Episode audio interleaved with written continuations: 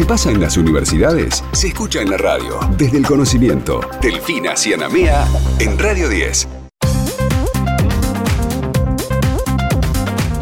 Y ya mismo nos vamos a meter de lleno en la primera nota del día de hoy. Vamos a charlar ahora con Julia Davicino, que es directora de la licenciatura en Industrias Creativas en la Universidad Nacional de Rafaela. Julia, aquí Héctor y Elfina te saludamos. ¿Cómo estás? Muy buenas tardes.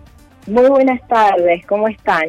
Bien, Julia, con muchas ganas de conocer de qué se trata esta nueva propuesta, esta licenciatura que aparece en un momento en el que la industria de la creatividad está muy fuerte, ¿no es cierto?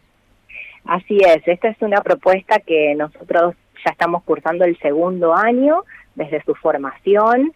Eh, y bueno, sí, la idea fue eh, desde esta perspectiva del gran crecimiento que, tiene la industria creativa y su importancia en el PBI mundial, poder eh, generar una propuesta que tenga que ver con la profesionalización de algunos sectores y sobre la generación de herramientas de trabajo para quienes estén interesados en estas temáticas. Claro, porque muchas veces, eh, lógicamente, uno entiende que hay que expandir la cabeza, que hay que potenciar las ideas, incluso uno muchas veces tiene eh, conceptos y, grandes proyectos dando vueltas, pero le cuesta como esta eh, situación de conseguir esas herramientas para poder después llevarlo a cabo, para después poder materializarlo, ¿no?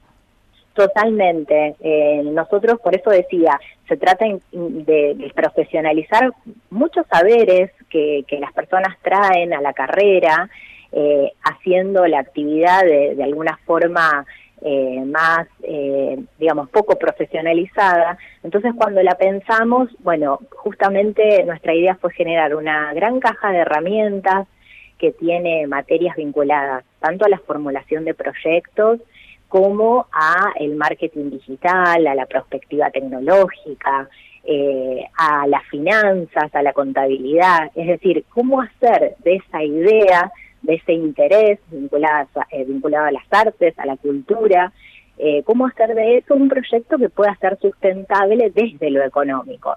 Por eso, más allá de la mirada sobre la gestión cultural, eh, que tiene que ver también con lo comunitario, con, la gestión pública, nuestra idea es formar profesionales que estén capacitados también para generar sus propios emprendimientos y para poder eh, trabajar y conducir en empresas vinculadas a las industrias creativas, que es un sector sumamente amplio. Eh, cuando decimos industrias creativas, nosotros tomamos la definición de la UNESCO y ahí eh, abarca desde lo que tiene que ver con las artes escénicas, las eh, artes visuales, también todo lo que tiene que ver con el patrimonio, con las creaciones funcionales. Eh, es sumamente amplio el abanico que se abre y es desde esa mirada, además desde nuestra universidad, se trabaja mucho con los temas de emprendedurismo, con una mirada puesta en la innovación, en, esta reconversión tecnológica que, ya tenemos presente. Eh, y bueno, en función de esta lectura es que fuimos generando este nuevo perfil. Es interesante un poco lo que estaba resaltando recién Delfina en términos de la necesidad de darle al artista las herramientas necesarias como para transformar sus manifestaciones culturales, su creatividad, en un hecho empresarial, en un hecho industrial que no es menor, porque generalmente... Que no es menor. Claro, el artista no está preparado para claro, no está compensando No, incluso, sabes que aprovecho para contarles, porque en este recorrido que ya estamos haciendo, eh, muchos de nuestros estudiantes son artistas. Eh, eh, son vienen también de, de algunas profesorados vinculados a las artes, es decir, vienen con estos recorridos previos pero muchos son artistas y entonces, bueno, la idea es esta, es, es cómo podés hacer de ese interés eh, un proyecto que, que pueda ser tu proyecto de vida eh, que podamos también pensar en, digamos, en herramientas que lo puedan sostener y que tenga esta mirada de la, de la economía. Por eso decimos, nuestra carrera apunta a todas estas disciplinas, analizarlas como un sector de la economía. Además hay casos ya eh, manifiestos en donde la cultura ha sido un eje de desarrollo, fundamentalmente en distintas localidades, y uno además entiende la cultura como un hecho global, ¿no? Mm. Totalmente, pensamos en lo que son proyectos de reconversión urbana vinculadas a las industrias creativas como ejes estratégicos, eh, totalmente de acuerdo. Y, mira, hoy, hace un tiempo miraba eh, a, una artista muy conocida, eh, que, que es Lali Espósito, todas la conocemos, y, Lali decía, en mi show de Vélez generé más de 1.500 puestos de trabajo. ¿Por qué? Porque ella decía, escenógrafos, camarógrafos, eh, bailarines, iluminadores, productores. Entonces, bueno, digo, ¿qué impacto? Ahí es donde nosotros vemos claramente eh, esa mirada de, eh, de la economía creativa y analizamos desde la cadena de valor, digamos, todo lo que fue necesario para generar un show de esas características y la cantidad de mano de obra que generan las industrias creativas. Claro. Y digo, y, más allá de que lo pensemos desde la óptica de un artista en sí mismo, ¿qué, otro tipo de, salida laboral puede llegar a tener esta, esta nueva incorporación, digamos, dentro de, del currículum? Bueno, nosotros pensamos en una formación que permita a los estudiantes insertarse en, la gestión pública, en la conducción de, áreas vinculadas a las industrias creativas, que hoy es cada vez más, común observarlas en, algunos ministerios también de producción, no solo de cultura e innovación, eh, en la conducción de liceos, de museos, eh, en la conducción de proyectos de recuperación del patrimonio urbano, histórico, mm. eh, también en empresas propiamente dichas de las industrias creativas que, pueden ser eh, vinculadas a las editoriales, a los nuevos medios.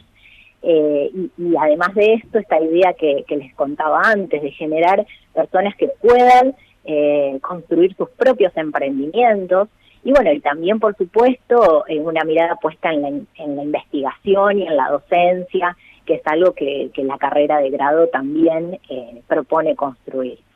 Y me imagino que para la universidad debe haber sido una novedad absoluta incorporar esta nueva licenciatura. ¿Cómo ha sido recibida? ¿Ya tiene algunas inscripciones? ¿Ya hay gente que está dando vueltas preguntando de qué se trata, queriendo interiorizarse?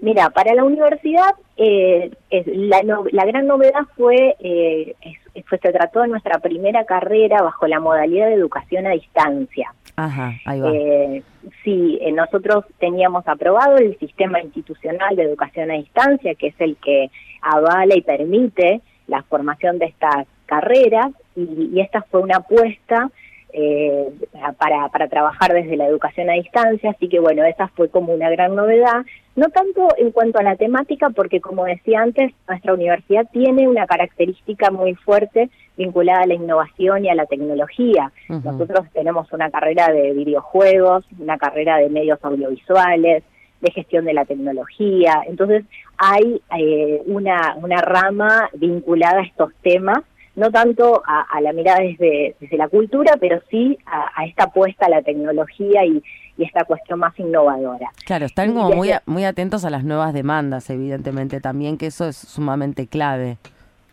Y, la verdad es que es una universidad eh, reciente, la Universidad Nacional de Rafaela, entonces nos permite generar propuestas eh, que estén acordes eh, no solo a la realidad territorial, sino a, las nuevas tendencias y a mm. pensar en, los profesionales del futuro, eh, en personas innovadoras, flexibles, en, perfiles eh, que puedan, eh, que salen, salen de lo tradicional. siempre estamos tratando de, armar propuestas que tengan estos lineamientos y, bueno, en ese marco es que surge, surge Industrias Creativas.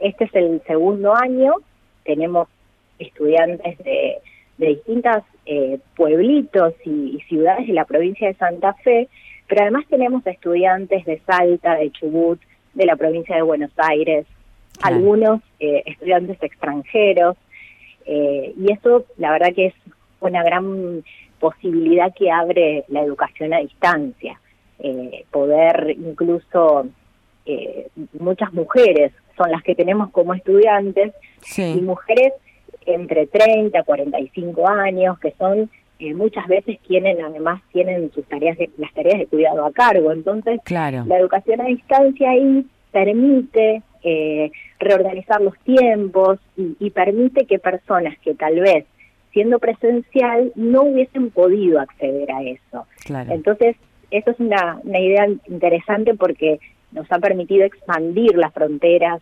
territoriales de, de UNRWA. ¿Cuánto, ¿Cuánto tiempo lleva a estudiar la licenciatura? Bueno, la licenciatura tiene una titularización intermedia, que es una tecnicatura de eh, dos años y un cuatrimestre, y la licenciatura son eh, cuatro años. Uh Súper completo, tenés ahí la, la, la posibilidad de atravesar las dos instancias, así que está buenísimo también.